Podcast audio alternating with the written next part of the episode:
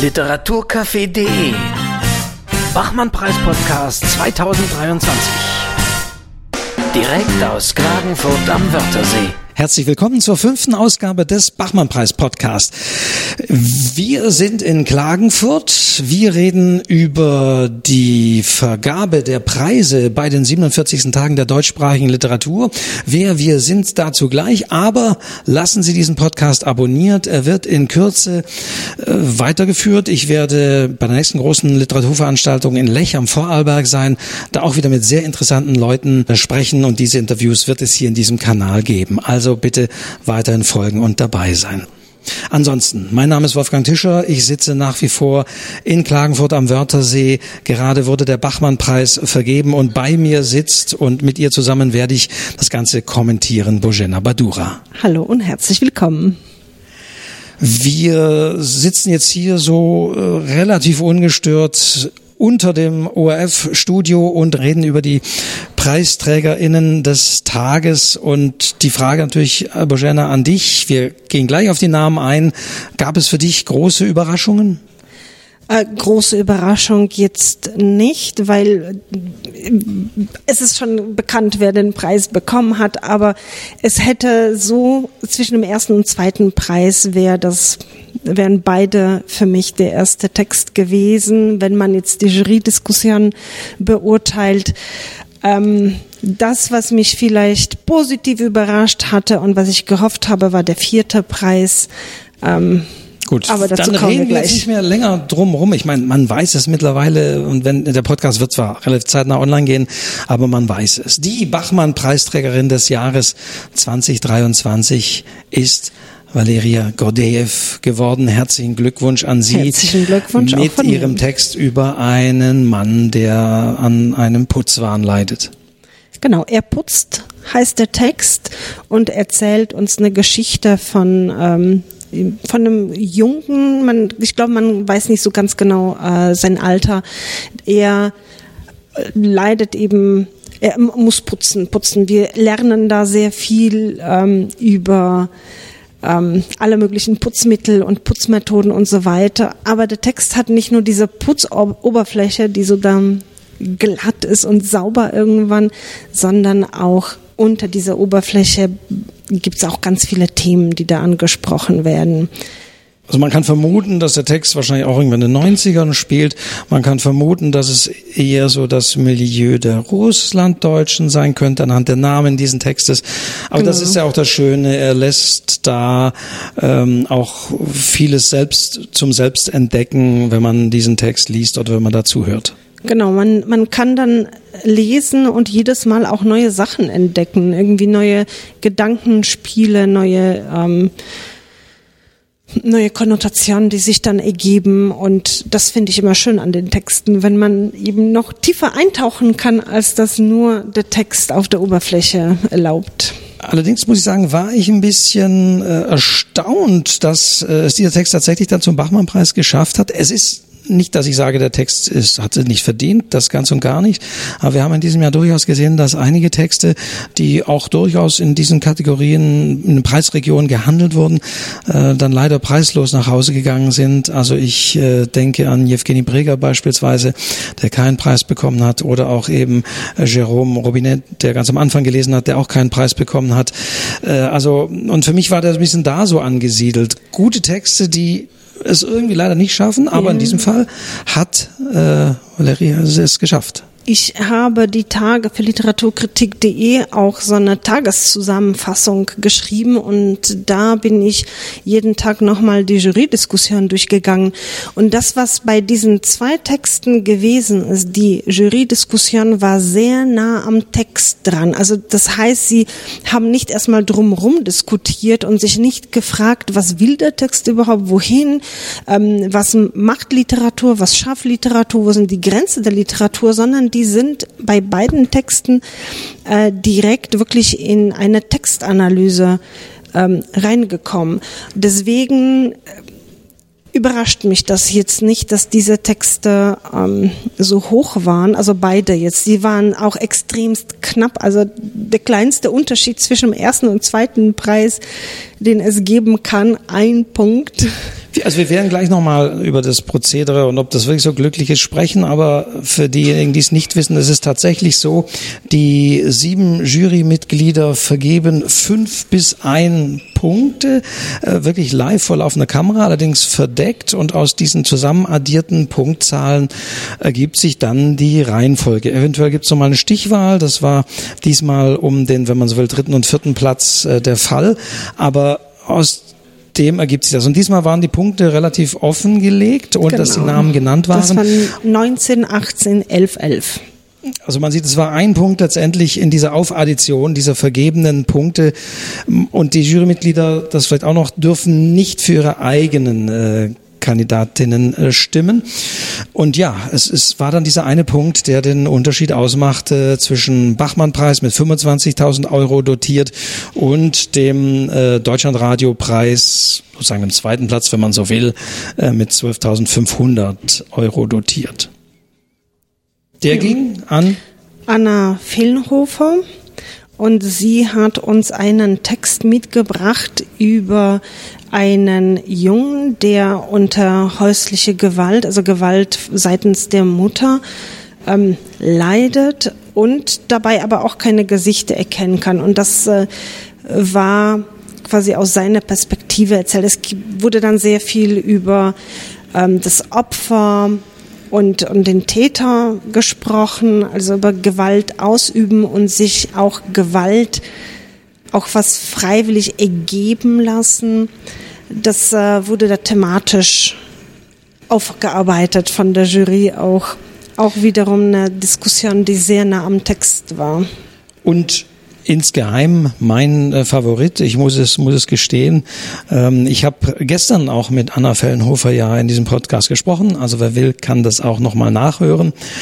Ähm, die äh, Texte, das ist auch das Interessante, äh, sind ja wirklich auch zunächst mal in sich abgeschlossene Texte. Anna Fellenhofer hat ja gestern gesagt, dass ihr Text äh, nicht Bestandteil eines größeren Werkes ist, kommt zwar in eine entsprechende Sammlung mit ähnlichen Texten, aber ist so in sich abgeschlossen, während Valeria Godev gesagt hat, auch nach nachdem sie den Preis bekommen hat, dass äh, dieser Text über diesen putzenden äh, Menschen äh, ja, Bestandteil eines größeren Werkes ist und zwischen zwei Charakteren irgendwie verbinden wird. Also da scheint noch mehr und ein größerer, größeres Werk draus zu werden. Genau. Und dieser Text wurde auch in Klagenfurt zu einer Übergangsphase, könnte man sagen, äh, zwischen dem Preis und der hoffentlich bald erfolgten äh, Publikation als ja, Buch. Das ist immer so ein schmaler Grad. Wir wissen das bei Literaturpreisen, wenn man die gewinnt, ist man plötzlich ganz oben. Es wurde ja immer auch gesagt, dass äh, Valeria Godejew einen Russland-Roman wohl auch äh, schon fertig hat, aber keinen Verlag findet aktuell, äh, weil aus Gründen, die wir alle kennen, gerade Russland nicht so en vogue ist. Ähm, das ist immer schade, dass sich dann plötzlich äh, ja, ähm, geopolitische Dinge und Auseinandersetzungen auf die Literatur auswirken ja. und was, Cancel was man da, also, ja, ich weiß nicht, ob ich so Begriff. nennen würde, aber äh, man, man sieht ähm, ja manchmal im, im, im Positiven, wie ähm, ja bei Tanja Maljatschuk, äh, dass sie jetzt äh, nach vorne treten muss und als Ukrainerin gefragt ist und als Literatin und im anderen Fall manches dann eben vielleicht auch runterkippt, wenn es nur um Russland geht und ähm, Russland ist ja nicht Putin. Aber das sei nun mal dahingestellt. Ich denke, jetzt wird sie aber sicherlich kein Problem haben, doch einen Verlag zu finden. Das, äh, ich drücke auf jeden Fall die Daumen. Wir kommen zum dritten Preisträger oder Platz drei, wenn man so will, und es ist gleichzeitig ein Doppelgewinner dessen genau. Namen du jetzt aussprechen darfst, weil ich habe ihn, äh, und da entschuldige ich mich mal, wirklich falsch ausgesprochen. Martin Piekar. Das hören wir gleich nochmal. Piekar. Ja, also äh, ein polnischer Name. genau. Bożena, du bist die Spezialistin dann dafür.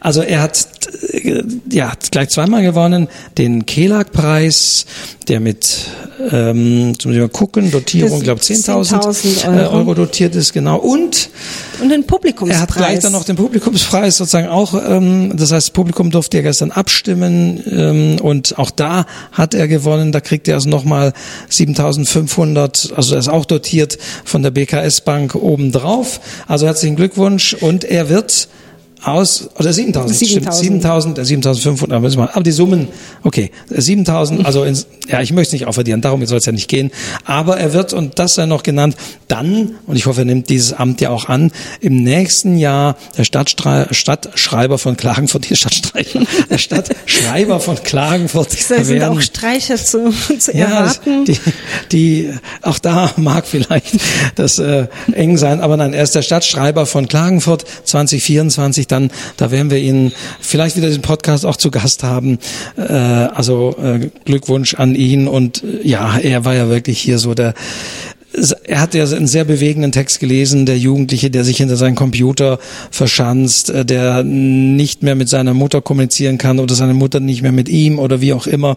Sie sind sehr, sitzen sehr eng in einer kleinen Wohnung, aber trotzdem getrennt, sehr bewegend, auch sehr und auch sehr autobiografisch geprägt. Auch mit ihm habe ich ja in der zweiten Folge über seinen Text Genau. und über dieses, Und- diesen autobiografischen Bezug gesprochen. und hervorragend vorgetragen, wenn fast nicht inszeniert, weil man ähm, nicht nur den Text hören konnte, sondern auch den polnischen Akzent der Mutter, auch die Songauszüge, die vorgesungen wurden zwischen den Textpassagen immer wieder. Ähm, die zahnlose Oma war quasi so mein, mein nicht Highlight, das wäre jetzt äh, hier falsch irgendwie ausgedrückt, aber ähm, eine zahnlose Oma hörbar machen zu können, ist auch schon eine Leistung, die vielleicht auch nicht jeder so gut schafft. Und das hat, glaube ich, ihm auch den Preis ähm, quasi gebracht, weil man man sah so viel auch an der Performance. Man sah nicht nur im Text irgendwie auch die die Gefühle der Mutter gegenüber. Man hat das auch irgendwie gespürt, als der Autor den Text vorgelesen hat, also vorgelesen, vorgetragen, performt. Also kann man sich tatsächlich auf der Website bachmannpreis.orf.at ja auch nochmal ansehen. Nicht erwähnt haben wir, das tragen wir aber nochmal nach, wer denn diejenigen eingeladen hat, was ja auch ganz interessant war. Also die Bachmann-Preisträgerin Valeria Godet wurde eingeladen von Insa Wilke, die auch die Laudatio gehalten hat, zu der wir inhaltlich leider nichts sagen können, weil ist, wir sind so kurz danach, man müsste sie nochmal nachhören. Und dann, die, also die nächsten zwei, Anna Fellenhofer und Martin Pieker, waren die einzig verbliebenen Kandidaten der beiden äh, JurorInnen. Brigitte Schwenz, Brigitte Schwenz-Harand ähm, hat Anna Fellenhofer hier eingeladen und Genau, und Klaus, Eine Gewinnerin? Klaus Kastberger. und Martin Pieker hat Genau. äh, wurde eingeladen von Klaus Kasperger. Genau. Also Glückwunsch auch an diese beiden Juroren, die mit ein, nur ein oder zwei haben ja leider abgesagt. Äh, sie haben es aber geschafft, trotzdem hier Man hat auch mitzugewinnen. ähm, erfahren in der Jury-Diskussion, dass dieser Text auch Mitu Sanyal zugeschickt wurde und sich da wohl auch in der engeren Auswahl befand, allerdings aufgrund der Pflegetipps rausgefallen ist, die es in dem Text gab, die auch in der Jury ähm, diskutiert wurden, welche Funktion sie dann für den Text haben. Ähm, und ich denke, jetzt ist sie ein bisschen traurig. Ja, dann hätte sie, aber das, ja, so sind auch da nun mal die Dinge im, im Literaturbetrieb. Äh, auch da ist manchmal der Grad eng, äh, nehme ich diesen, nehme ich jenen rein. Äh, bei Verlagen ist es ja auch nicht ähnlich. Und wir kennen ja alle auch immer die Geschichten, das heißt, ah, hat erst so und so viel Absagen, es wurde nicht erkannt oder ging er doch. Aber so ist es. In diesem Fall freuen wir uns auch mit Klaus Kasperger. Und es verbleibt noch ähm, der, ja, ich will nicht sagen vierte Platz, aber der Dreisatzpreis mit eben 7.500 Euro dotiert. Er war von der Chronologie der erste, der auch vergeben wurde. Und der ging an Laura Leupi. also Glückwunsch auch an Laura Leupi.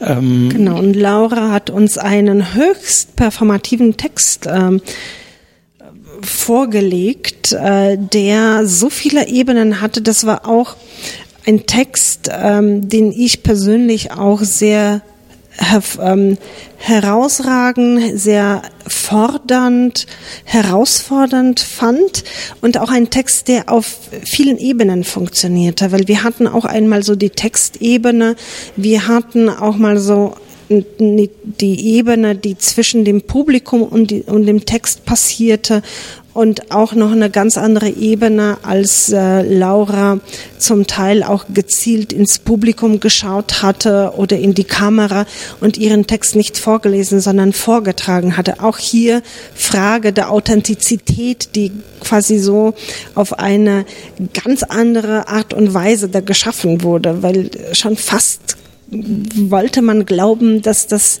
eben nicht ein Text der, ist, der vorgelesen wird, sondern wirklich jemand da sitzt und, und jetzt spricht.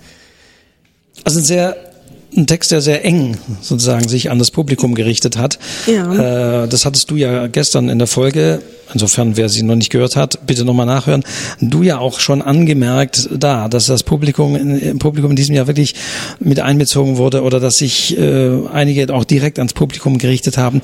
Mich freut es auch, dass dieser Text ähm, dabei ist, weil er wirklich aufzeigt und weil wir, glaube ich, mit allen vier ähm, PreisträgerInnen sehr schön die Bandbreite sehen, was Texte leisten können. Und Laura Leupi wurde eingeladen. Oder möchtest du dazu noch was äh, sagen zu ja, dem Aspekt, ich, bevor wir auf den Einladenden kommen?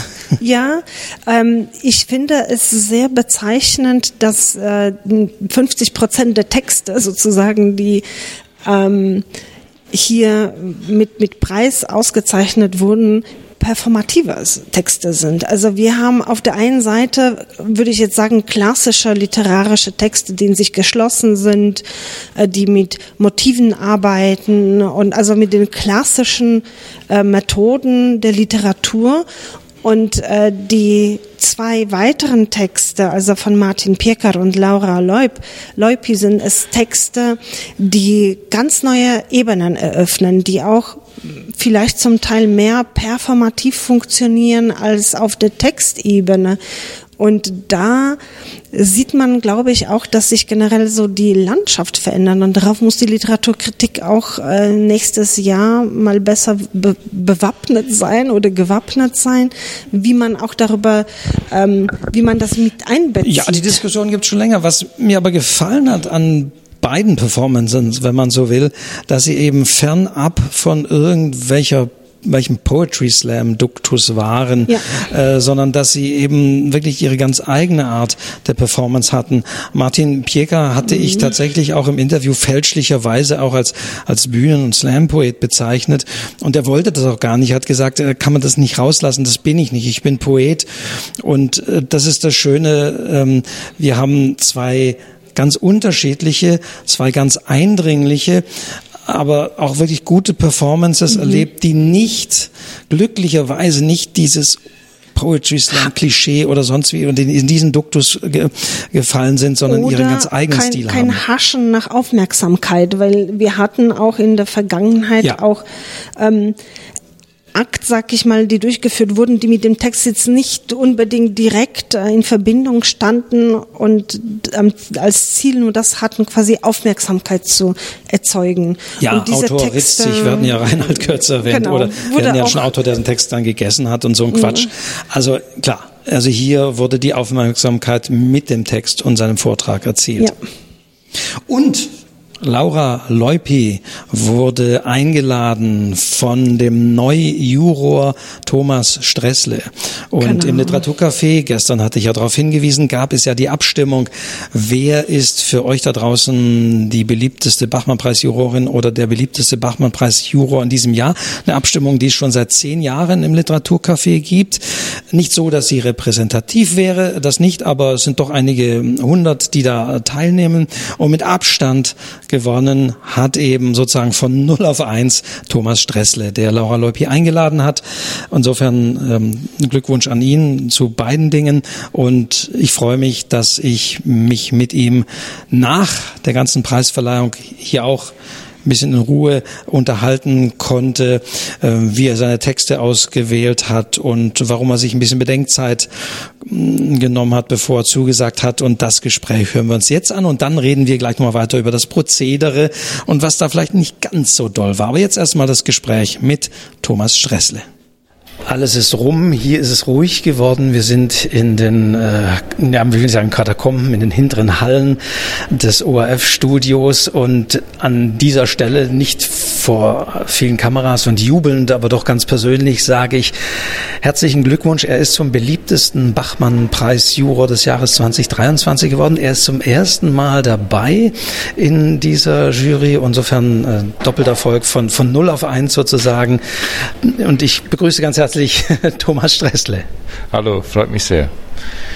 Ja, äh, wussten Sie von dieser Abstimmung? Sie wussten, glaube ich, überhaupt, Sie wussten, dass es diesen Wettbewerb gibt, aber Sie sind, glaube ich, das erste Mal tatsächlich hier vor Ort in Klagenfurt. Ist das richtig?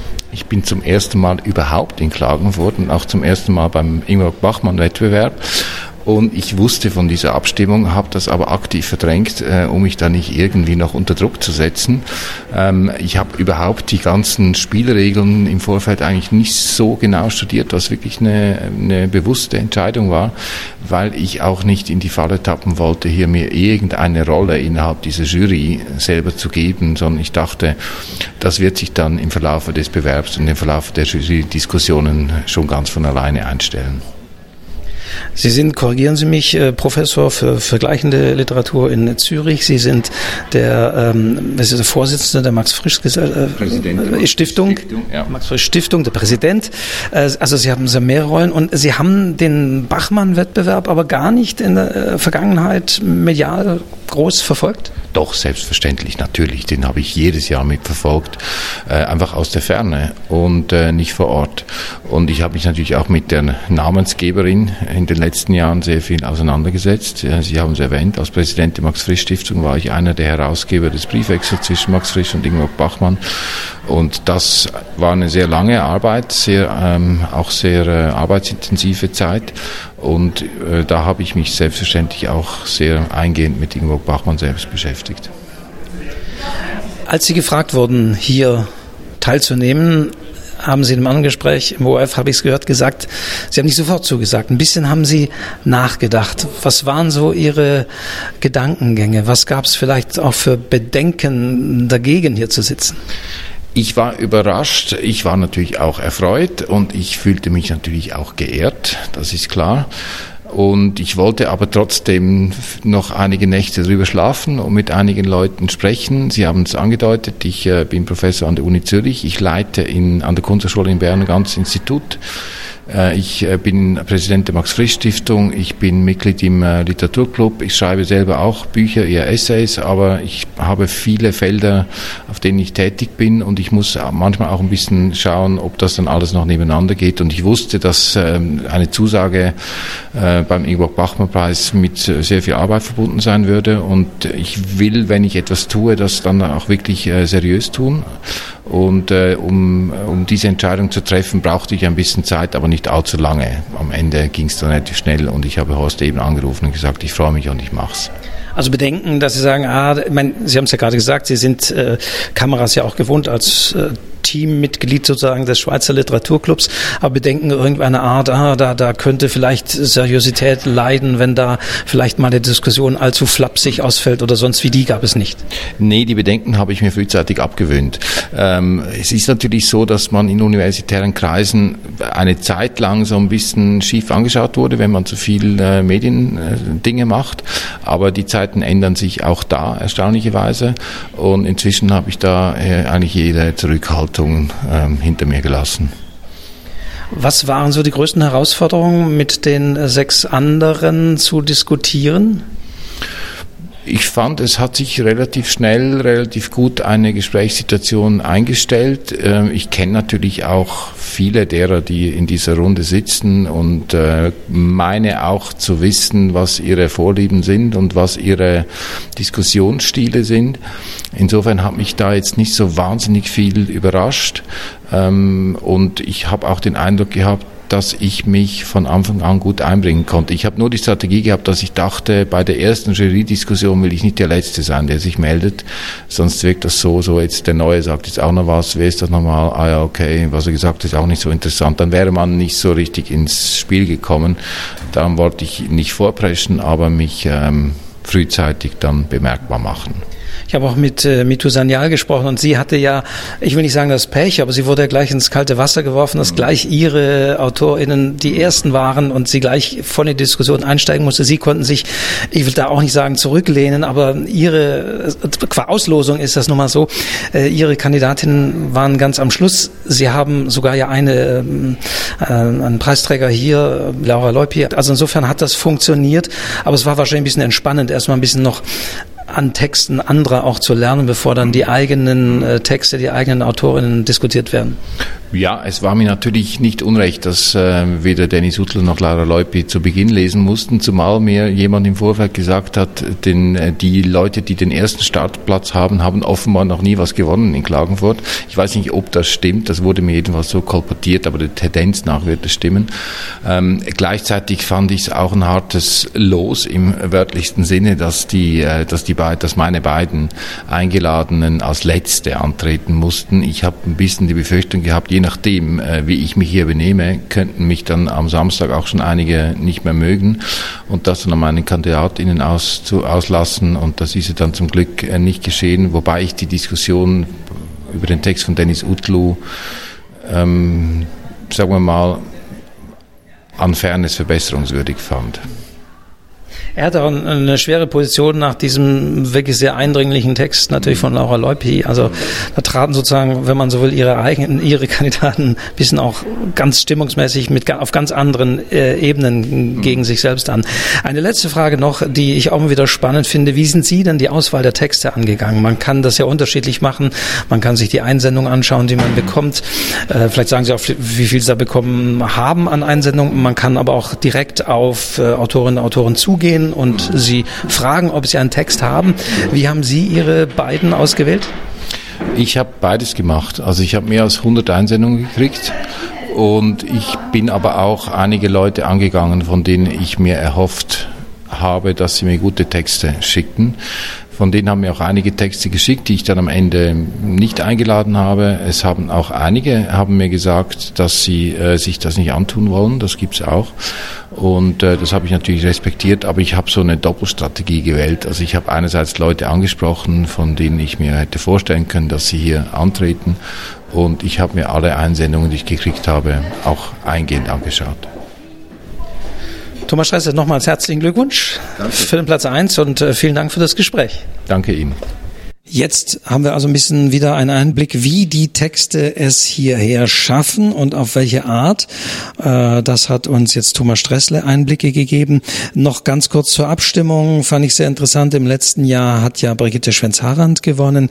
Sie ist auf Platz drei diesmal, äh, ohne das jetzt äh, mit, mit Zahlen. Und auf ähm, Platz zwei? Aber, und Platz zwei ist Insa Wilke. Mhm. Ähm, man sieht, finde ich, also durchaus, dass das Publikum oder die Abstimmenden schon so würde ich es interpretieren, die klare sachliche Diskussion mögen, auch wenn sie etwas konträr ist, denn Platz vier, also bei weitem nicht letzter Platz, äh, Philipp Tingler, Platz fünf Klaus Kasperger, dann allerdings auch Platz 6, Mitu Sanyal. Also man sieht, so sympathisch sie sicherlich war, aber dieses emotionale Beurteilen, zumindest an erster Stelle, mhm. ähm, kommt wohl nicht ganz so gut an. Und in diesem Jahr Platz 7, Mara Delius die auch äh, nicht so viel und nicht so aktiv mit diskutiert hatte, hatte ich den Eindruck. Also sie hat zum Teil auch ähm, nur die Hälfte ihrer Punkte. Es gab so einen Punkt, wo sie gesagt hatte, ah, ich könnte auch noch was äh, kritisieren, aber das macht sicherlich gleich, äh, gleich Philipp Tingler.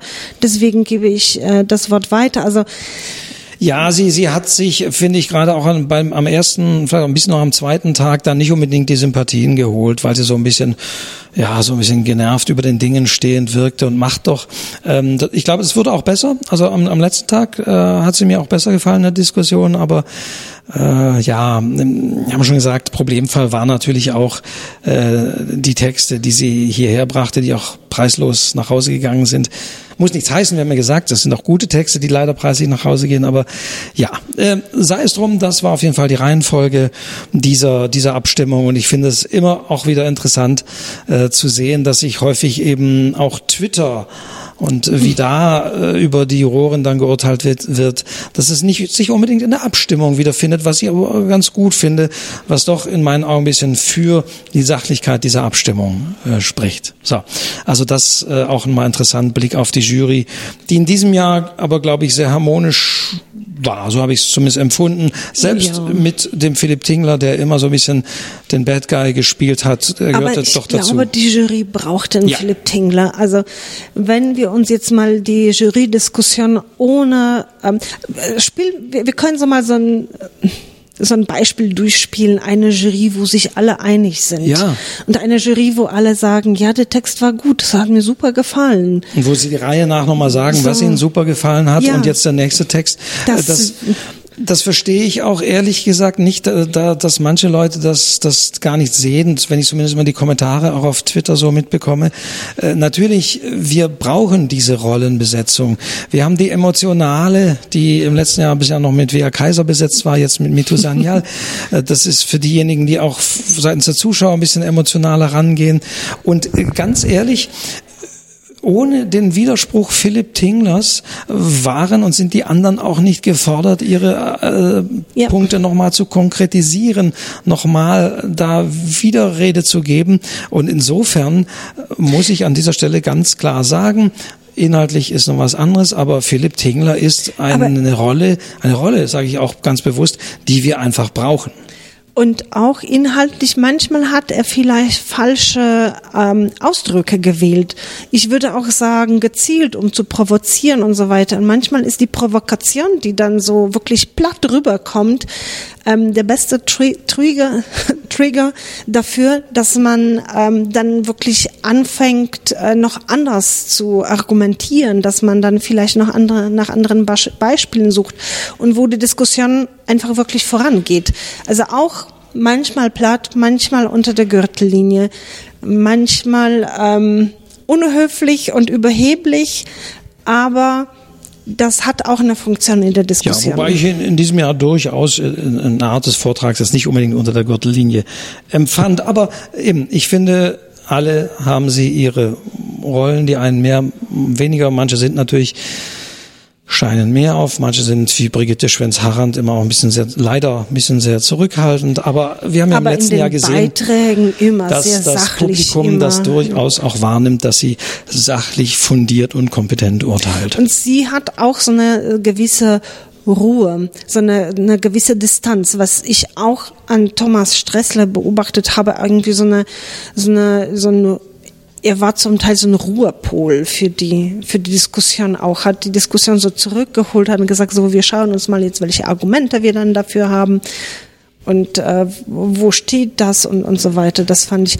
Und er, ich fand es auch sehr sympathisch, dass er alle Texte immer morgens in einem braunen DIN A4 Umschlag reingetragen. ich Ah, weiß nicht, ob okay. ich das gesehen Das habe ich gar nicht äh, gemerkt. Ah, ja. Das, das war ja, so. seine quasi Okay. ähm, Dokumentenmappe. Das äh, fand ich irgendwie sympathisch. Bevor wir noch über die Moderation sprechen und bevor wir ganz am Ende, das kann ich jetzt schon mal vorweg sch- schicken, sehr schöne Gespräche noch mit dem neuen Moderator Peter Fesslacher hören am Ende dieses Podcasts. Und zum Abschluss ähm, reden wir, oder würde ich gerne mal über das Prozedere der Abstimmung reden, das in diesem Jahr, äh, und so habe ich das im Kopf, äh, nicht geändert wurde gegenüber dem Vorjahr. Allerdings gab es im Vorjahr eine große Änderung. Ich referenziere das vielleicht noch mal kurz. Ich will nicht zu dozierend, aber bislang gab es ja, also bis vor drei Jahren sozusagen gab es immer eine Shortlist, die wurde im Verborgenen mit einer ähnlichen Punkteabstimmung äh, gemacht und dann verblieben von den 14 AutorInnen nur noch sieben und unter denen wurde dann öffentlich hier abgestimmt. Und zwar so, dass zunächst mal äh, der Bachmann-Preis vergeben wurde und dann die weiteren Plätze. Das heißt, anders als bei anderen äh, Wettbewerben ist der Hauptpreis oder war der Hauptpreis der zuerst genannte. Und zum einen hatte ich da immer kritisiert, dass diese Shortlist der einzige intransparente Punkt dieses sehr transparenten Wettbewerbs ist. Deswegen hat man auf die Shortlist verzichtet. Aber ich bin nach wie vor nicht ganz glücklich mit diesem Prozedere. In diesem Jahr hat man eben die Punkte auch noch öffentlich gemacht, so dass wir jetzt eben, wie du, Boschena, vorher darüber reden können, ah, es war nur ein Punkt und so weiter. Also man sieht auch ein bisschen diese Tragik. Und vor allen Dingen gab es in diesem Jahr dann nochmal eine Stichwahl zwischen, ich sage jetzt mal bewusst, dem dritten und vierten Platz. Und in dieser Stichwahl wurden dann diese beiden Kandidaten mir völlig unverständlicherweise aufgedeckt, für alle aufgedeckt, nicht nur für die Abstimmenden. Und wir wussten in dem Fall, aha, äh, zwischen dem Kelag-Preis und dem Dreisat-Preis, das unterscheidet sich eben zwischen Martin Pieka und äh, Laura Leupi. Und das war ja. irgendwie schon blöd, weil Laura Leupi hat dann, äh, ist in dieser Stichwahl sozusagen auf Platz zwei gelandet und in dem... Äh, drei. Äh, auf, ja, an der Stichwahl ist sie auf Platz ja, zwei genau. gelandet, ja, also ja. den vierten, also den Dreisatpreis. Wir wussten aber in dem Moment schon, aha, dann bekommt also den Kelag-Preis äh, Martin Pieka. Das war alles etwas unglücklich, muss ich sagen. Ähm, ich fand das jetzt nicht so schlimm, weil ich glaube, der, der, Gedanke dahinter war, dass man sowieso gleich sehen wird, wer in dieser Stichwahl gewesen ist ich habe das so verstanden, dass, äh, dass da schon auch das Publikum so mitdenken kann, wen würde ich jetzt nehmen von diesen zwei und dass das Publikum, dass die Zuschauerinnen und Zuschauer sich dann auch ähm, selber irgendwie Gedanken quasi mit beteiligen können und schon so ein bisschen spekulieren können, wen wählt jetzt dann die Jury, wer bekommt mehr Stimmen. Also ich habe das so gelesen, das fand ich jetzt äh, nicht. Äh, Okay, nicht ja, so schlimm. gut, es ist auch eine, äh, auch eine Sichtweise. Was ich gut fand, trotz all dem, dass diese Punkte, von denen es früher mal hieß, die werden irgendwann mal auf der Website veröffentlicht, dass das jetzt zumindest gleich einsehbar, was uns ein bisschen vor Augen geführt hat, wie schmal eben dieser Grad ist zwischen, ja. zwischen diesen Preisen und dem ersten und zweiten und dritten und vierten also sagt, ist nicht diese Reihenfolge, aber rein Dotierung und geldmäßig dann doch. Ja. Also insofern ja, aber ein bisschen fehlt mir leider, und das fand ich halt in, davor immer sehr gut, dass die einzelnen Jurymitglieder vor ihrer Punkteabgabe begründen mussten, warum sie wem äh, die meisten Punkte geben. Und das war immer schön, weil jetzt hören wir natürlich diese vier Laudationes, aber wir hören nicht, warum die anderen zum Beispiel die Punkte auch diesem Text gegeben haben. Also das war und fand ich an dem früheren Prozedere, so sehr es eben auch diese Macken hatte, dass jemand auch ganz durchrutschen konnte. Haben wir im letzten Jahr schon drüber geredet, will ich jetzt hier nicht nochmal ausbreiten. Ja, das fällt leider weg, so diese, diese Spannung ein bisschen. Und dass auch die anderen die Qualität des Textes flankierend begründen. Ist, man hat sich jetzt für diese Vorgangsweise irgendwie entschieden und wir schauen mal, wie das nächstes Jahr ist, ob das bleibt, ob man dann wieder was ja. verändert, ob das irgendwie wieder anders ermittelt wird, ob man dann vielleicht auch nicht nur die vier Preise ähm, also mich hätte auch interessiert, wie weit war dann quasi dann weiter, vier, fünf. Mm, ne? Ja, also ja. Ich, mich hätten wirklich tatsächlich ähm, alle gerne anonymisiert mhm. aber alle Texte interessiert. Mhm, mhm, also wie war, denn gab es denn Texte, die ganz ohne Punkte ausgegangen sind? Also wie gesagt, das muss nicht namentlich sein, aber ich hätte gerne also das, das breitere Bild und nicht nur diese vier. Ja, wobei Punkte eben auch nur Punkte sind und keine Begründungen. Also oder, oder zumindest wir kennen wir leider die Begründungen hinter diesen Punkten nicht. Ja, und äh, auch noch noch eine Sache ist zum Beispiel, äh, sie konnten zwischen eins und fünf vergeben. Das heißt, es kann sein, dass 19 Punkte zustande kommen, weil alle nur drei Punkte vergeben ja. oder so. Ja, ja. Ähm, und wenn der Text, sagen wir mal, bei allen auf Platz drei ist, dennoch ist es ein Gewinnertext. Ähm, Oder es braucht dann nur in diesem Falle drei Personen, die fünf Punkte gegeben haben und eine Person, die die vier Punkte vergeben hat. Und dann haben wir auch 19 Punkte. Also ich habe mich äh, da auch rein rechnerisch mit Excel und so weiter in den letzten Jahren ja sehr eingängig damit beschäftigt und auch damals eben schon gezeigt, dass teilweise, als die Shortlist noch gab, eben zum Beispiel auch Autorinnen äh, rausgefallen sind, obwohl sie mehr Nennungen an sich bekommen haben als dann äh, die Gewinner und so weiter. Mhm. Es ist nicht ganz ohne und in meinen Augen ist, müsste man sich nochmal Gedanken machen, ob man vielleicht auch eine andere, ich meine, wir, wir müssen zwischen der, wir schwanken natürlich zwischen der Bewertung auf der einen Seite und einer TV-Dramaturgie, die wir natürlich auch haben wollen. Die der und Moderator das, heute auch ausgereizt ja, hat. Ja, und das hat, und das hat Peter Fesslacher um jetzt nochmal auf die Moderation zu kommen, sehr gut gemacht. Wobei, gut. wir reden jetzt immer über Peter Fesslacher. Wir müssen auch mal über Cecil Schottmann sprechen, die ja die Co-Moderatorin ist, aber Natürlich ist sie nicht diejenige, die die ganze Zeit über im Studio steht und die sieben dort äh, domptieren und im Zaum halten muss, gegebenenfalls. Aber Cecil Shortman ich finde super besetzt die Moderation schon seit Jahren. Sie macht das souverän, nett, freundlich. Ich, ich finde sie ganz toll. Also definitiv auch Profi und, ja. und sehr sympathisch, sehr souverän. Sie, äh, ihr Part ist immer ein bisschen anderer. Sie führt die Außengespräche, die Gespräche genau. in der Pause mit den Autorinnen oder Menschen hier äh, in dem Umfeld. Also deswegen ist sie ein bisschen anders besetzt.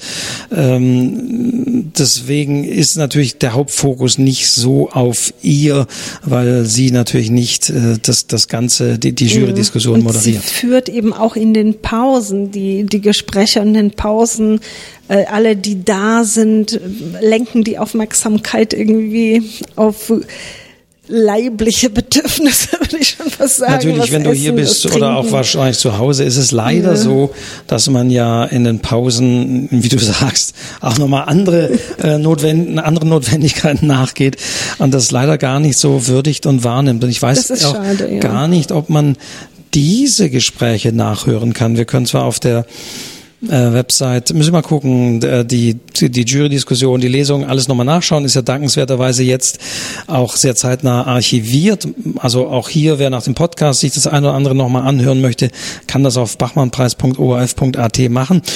Ja, äh, also, aber diese Dinge weiß nicht. So, jetzt kommen wir aber langsam zum Schluss, beziehungsweise wir kommen jetzt schon mal zum Schluss. Wir sind noch nicht am Schluss dieser Podcast-Folge. Es gibt gleich noch das ich finde, sehr schöne Gespräch äh, mit äh, Peter Fesslacher, der ein bisschen so Einblicke gibt, was so auch seine größten Ängste und wir kommen auch nochmal über diese zwei Zwischenfälle, die es gab, zu sprechen, zum Beispiel als eine Zuschauerin aufstand und das Wort äh, plötzlich erhob. Darüber unter anderem habe ich mit ihm gesprochen. Das gibt's am Schluss zum Ausklang dieser Folge. An dieser Stelle aber dir, Bojena, und auch Andrea Diener, die jetzt schon irgendwo im Zug nach Frankfurt sitzt. Aber dir, Bojena, vielen, vielen Dank, dass du dabei warst und hier in diesem Jahr dreimal, ja, man kann fast ja nicht zu Gast, aber zum Team dieses Podcasts gehört ist. Wolfgang, ich möchte dir danken im Namen aller Zuhörerinnen und Zuhörer, die sich dann jeden Tag noch über den Podcast erfreuen können und hier wirklich einzigartige Einblicke in, in in dieses Theater. Es klingt unheimlich negativ, aber das alles, was hier so passiert, einfach gibt. Also alle, die nicht dabei sein können, haben dank dir auch einen sehr guten Einblick darin, was hier alles passiert. Und ich danke dir im Namen deren, die das nicht so direkt machen können. Ja, sehr, das ist gern. Das hatten wir nicht abgesprochen, aber vielen Dank. Ähm, eine Sache gab es ja auch noch. Twitter mehr oder weniger ist fast rausgefallen. In, in dieser Nacht von Samstag auf Sonntag verkündet Elon Musk plötzlich, es gibt nur ein Limit. Also äh, man darf nur noch 600 Tweets am Tag abrufen, wenn man nicht für Twitter zahlt. Sonst sind es, glaube ich, 6000. Also unglaublich. Viele haben gestern Abend schon diese Meldung auf Twitter, was ja das Medium, ich hatte aber sehr kritisch ja schon im Vorfeld drüber gesprochen, äh, aber das Medium des, des Kommentierens hier ist und viele haben sich gestern immer schon haben diese Meldung, äh, dass ihr Limit überschritten ist und das ist unglaublich, wie äh, Elon Musk Twitter zerstört, das ist unfassbar und äh, mitten in diesem Bachmann-Preis hat es hier getroffen. Ich bin zu Mastodon gewechselt und an der Stelle auch nochmal mein Plädoyer, bitte wechselt alle zu Mastodon, dass wir uns nächstes Jahr während des Wettbewerbs dann alle bei Mastodon, also natürlich auf jeden Fall hier in Klagenfurt, wer mag, aber auch bei Mastodon wiederfinden und diskutieren. Also Bojena, Nochmals vielen, vielen Dank. Wir vielen Dank, Wolfgang. verabschieden uns hier aus Klagenfurt und äh, bleiben Sie diesem Podcast gewogen, lassen Sie ihn abonniert. Wie gesagt, es kommen demnächst große, tolle Gespräche mit Michael Krüger, wahrscheinlich dem ehemaligen Hansa-Verleger ähm, und, und anderem aus Lech am Vorarlberg. Und jetzt noch das Gespräch mit demjenigen, der in diesem Jahr den Wettbewerb oder Bewerb, wie man so schön ja hier in Österreich sagt, der ihn zum ersten Mal moderiert hat und das in meinen Augen ganz souverän mit Peter Fesslacher. Da noch viel Spaß und wir sagen Tschüss aus Klagenfurt und, und bis nächstes Jahr. Bis nächstes Jahr. Ciao. Es ist sicher viel Druck von vielen Leuten abgefallen, aber ich denke von demjenigen, mit dem ich jetzt hier, während die Techniker abbauen im Studio in selbigem sitze, von dem ist sicherlich auch äh, viel Druck abgefallen. Es ist der Moderator der 47. Tage der deutschsprachigen Literatur, Peter Fesslacher. Hallo. Hallo, ich freue mich sehr ist es so, ist jetzt die Erleichterung da, weil es ist keine Panne passiert. Es gab zwar Zwischenfälle, über die können wir kurz reden, die Sie souverän gemeistert haben, aber äh, ich glaube, Sie können zufrieden sein. Ja, ich glaube, ich bin momentan so eine Mischung aus zufrieden und müde und ich glaube, das ist eigentlich genau das, wie es danach äh, sein soll. Ich bin wirklich glücklich. Als man Sie gefragt hat, hier jetzt den Bachmann-Preis zu moderieren, äh, Christian Ankovic war ja auch ein sehr äh, beliebter mhm. Moderator. Wie waren so die ersten Gedanken? Mussten Sie sich da irgendwie erstmal Bedenkzeit nehmen oder haben Sie gleich gesagt, ja, mache ich? Ich glaube, der Bachmann-Preis ist so eine ungewöhnliche Fernsehveranstaltung. Ich glaube, dass es das weltweit ähm, nicht gibt, wo wirklich vier Tage lang in einem öffentlich, öffentlich-rechtlichen Sender über Literatur diskutiert, wo Texte gelesen werden und deswegen deswegen hat man auch so für sich an sich gar keine Referenzpunkte, wo man sich überlegt, ob man irgendwie was machen soll oder nicht. Das Einzige, was natürlich sofort klar ist, in dem Moment, wo man gefragt wird, diese Veranstaltung zu moderieren, also das ist schon, finde ich, an sich eine Auszeichnung und da ist auch Überlegen keine allzu große Schwierigkeit. Das heißt, es ist ja auch ein enormer Druck. Man darf ja eigentlich in keiner Weise irgendwie unkonzentriert sein in all diesen langen Stunden, die dieser Bewerb live hier übertragen wird. Was könnte irgendwas passieren? Es könnte irgendein Zwischenfall sein. Das heißt, es ist ja schon ein enormer Druck. Ist das für Sie was Neues gewesen? Sie sind ja erfahrener Moderator, Interviewer, aber diese Situation, war die neu? Was war das Besondere an dieser Situation?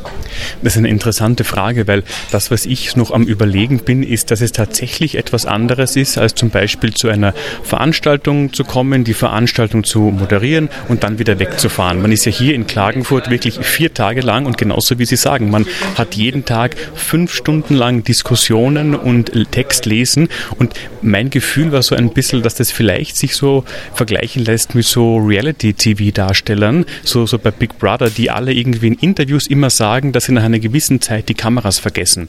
Und ich habe in manchen Momenten ein ähnliches Gefühl gehabt, weil man plötzlich wird diese Sendung zur Gegenwart und plötzlich wird die Sendung zu dem, was man ist. Also ich, ich merke nicht, ich, ich, ich suche noch die richtigen Wörter, aber es ist definitiv etwas ganz anderes als eine unter Anführungsstrichen normale Sendung zu moderieren.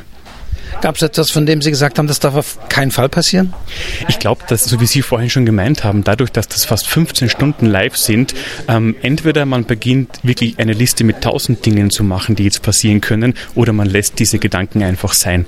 Weil all das, was passieren kann, man kann überhaupt nicht sich für alle Möglichkeiten irgendwelche ähm, Reaktionen irgendwie überlegen. Man muss den Moment einfach nehmen und dann versuchen, was draus zu machen. Das war so mein Zugang. Zwei Momente sind in Erinnerung natürlich. Das war äh, eine Autorin, ich weiß gar nicht mehr, wer es war, ich habe es gar nicht präsent, die plötzlich äh, ihre Manuskriptstapel mhm. sozusagen nicht mehr zurechtkam, nicht mehr weiter wusste, wo geht's weiter. Und sie haben dann sehr souverän einfach ihren Text hingeschoben. Das sind so Momente, wo man einfach auch schnell reagieren muss. Natürlich, das war übrigens die Bachmann-Preisträgerin Valeria Godeev. Tatsächlich, habe ich gerade überlegt, war es die Preisträgerin? Das war die Preisträgerin. Ja, das heißt, ich kann sagen, ich habe einen wesentlichen Anteil in ihrem Sieg. Das muss man ja auch mal sagen, oder? Man macht zum ersten Mal diese Veranstaltung und ist dann noch Geburtshelfer für den Bachmann-Preis. Aber das sind Momente, wo man einfach dann auch schnell reagieren muss, weil was könnte dann passieren? Man kann sich ja da auch nicht auf eine Regie verlassen, da ist man auf sich gestellt. Richtig, also in dem Moment, wo man in diesem Saal ist, da ist man selber derjenige, der versuchen muss, das halbwegs im Griff zu haben.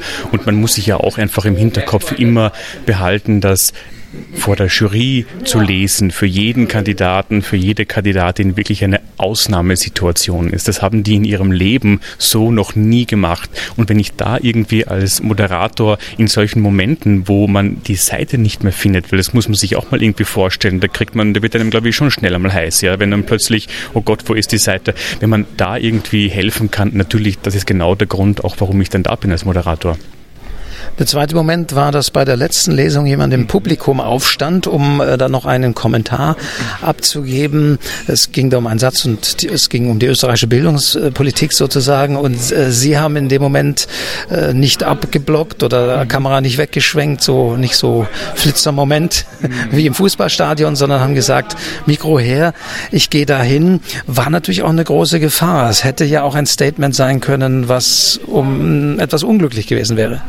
Das stimmt tatsächlich. Ähm, ich glaube, in solchen Momenten muss man einfach mit der Intuition gehen. Also das ist eine, eine Frage, wo ich zumindest irgendwie schnell oder kurzfristig entschieden habe, welche, welche, welche, welche Stimmung geht dann gerade aus von dieser Person und ähm, nachdem für mich ja schon der Bachmann-Preis auch so ein Plädoyer für Diskussionskultur ist, wo ja sieben Personen sitzen, die sich sehr oft uneinig sind und trotzdem vier Tage miteinander reden und nicht sagen, so ich gehe jetzt, weil du hast eine andere Meinung als ich, da finde ich schon, dass die Tendenz in die Richtung gehen sollte, ähm, Mikro her und ähm, drüber reden und nicht bitte raus aus dem Saal. Ja.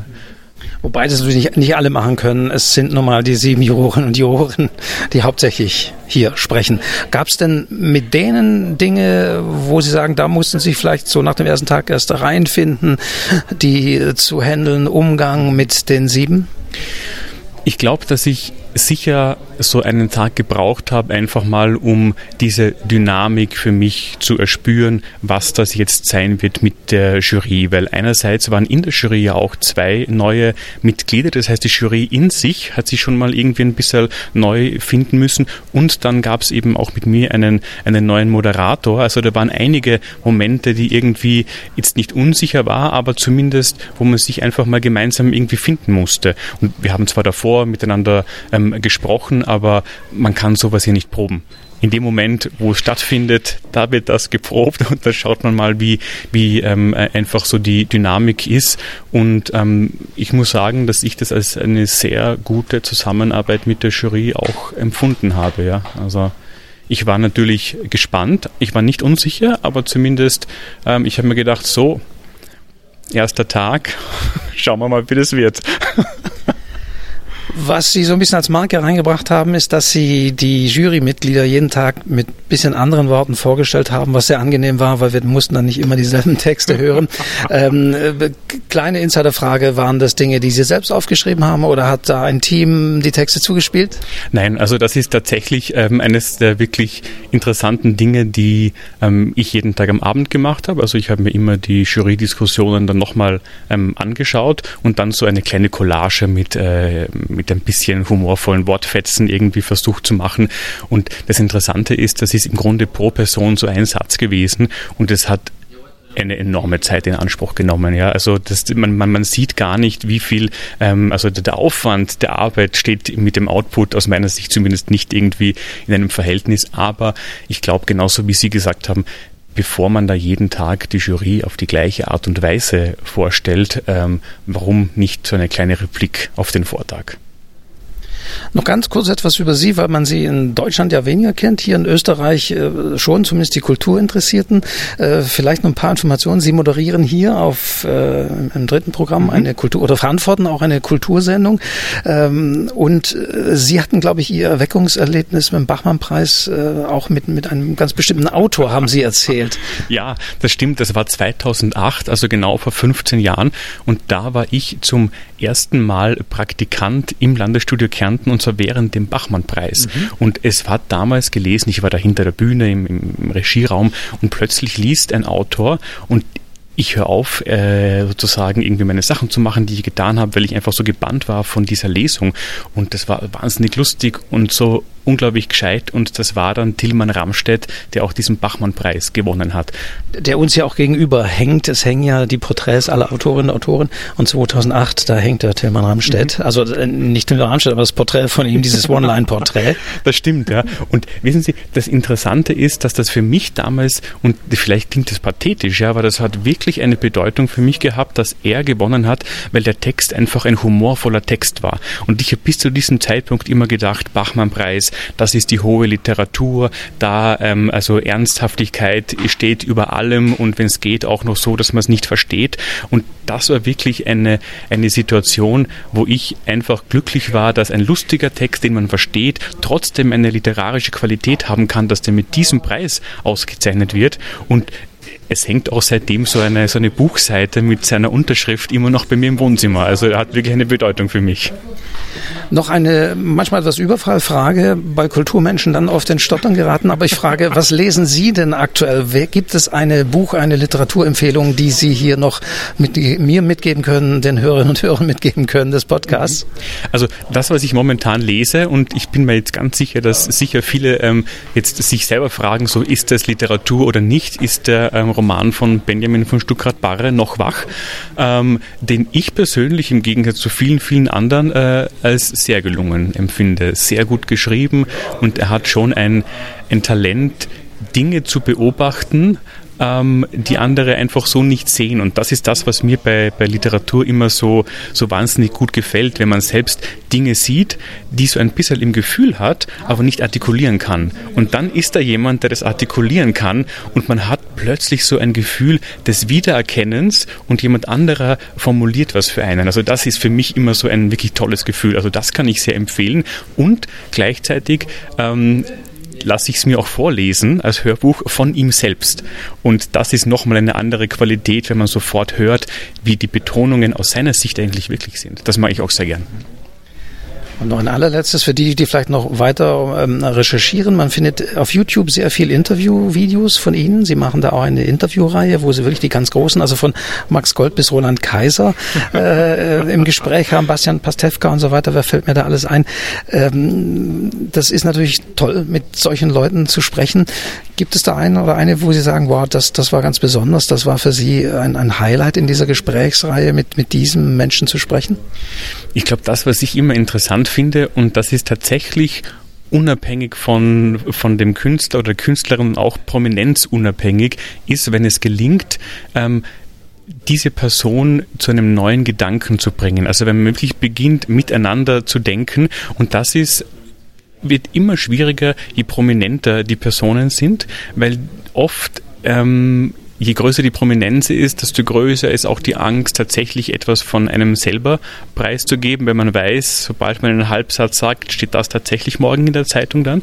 Aber das ist, glaube ich, etwas, was mir am meisten Spaß macht, wenn ich es schaffe, dass die einfach gemeinsam mit mir einen neuen Gedanken irgendwie entwickeln und vor allem auch zulassen, einen neuen Gedanken zu entwickeln, weil sie wissen das genauso gut wie ich. Diese Menschen sind in ihrem Leben schon alles gefragt worden, was man fragen kann. Also es gibt für Iris Berben keine neue Frage mehr in ihrem ganzen Leben. Ja. Und dann aber mit ähm, einer Frage, die sie ohnehin kennt, sie trotzdem irgendwie dazu zu kriegen, aus diesem Pfad rauszugehen, wo sie weiß, aha, jetzt kommt diese Frage und da gebe ich diese Antwort, das ist sozusagen das, was ich am spannenden finde. Das war's. Das sehr sympathische, sehr angenehme Gespräch mit dem Moderator der 47. Tage der deutschsprachigen Literatur, Peter Fesslacher. Und ich hoffe und glaube wahrscheinlich auch des Moderators der 48. Tage der deutschsprachigen Literatur. Äh, darauf würde ich mich auf jeden Fall freuen. Vielen Dank, Peter Fesslacher. Ich danke fürs Interview. Vielen Dank.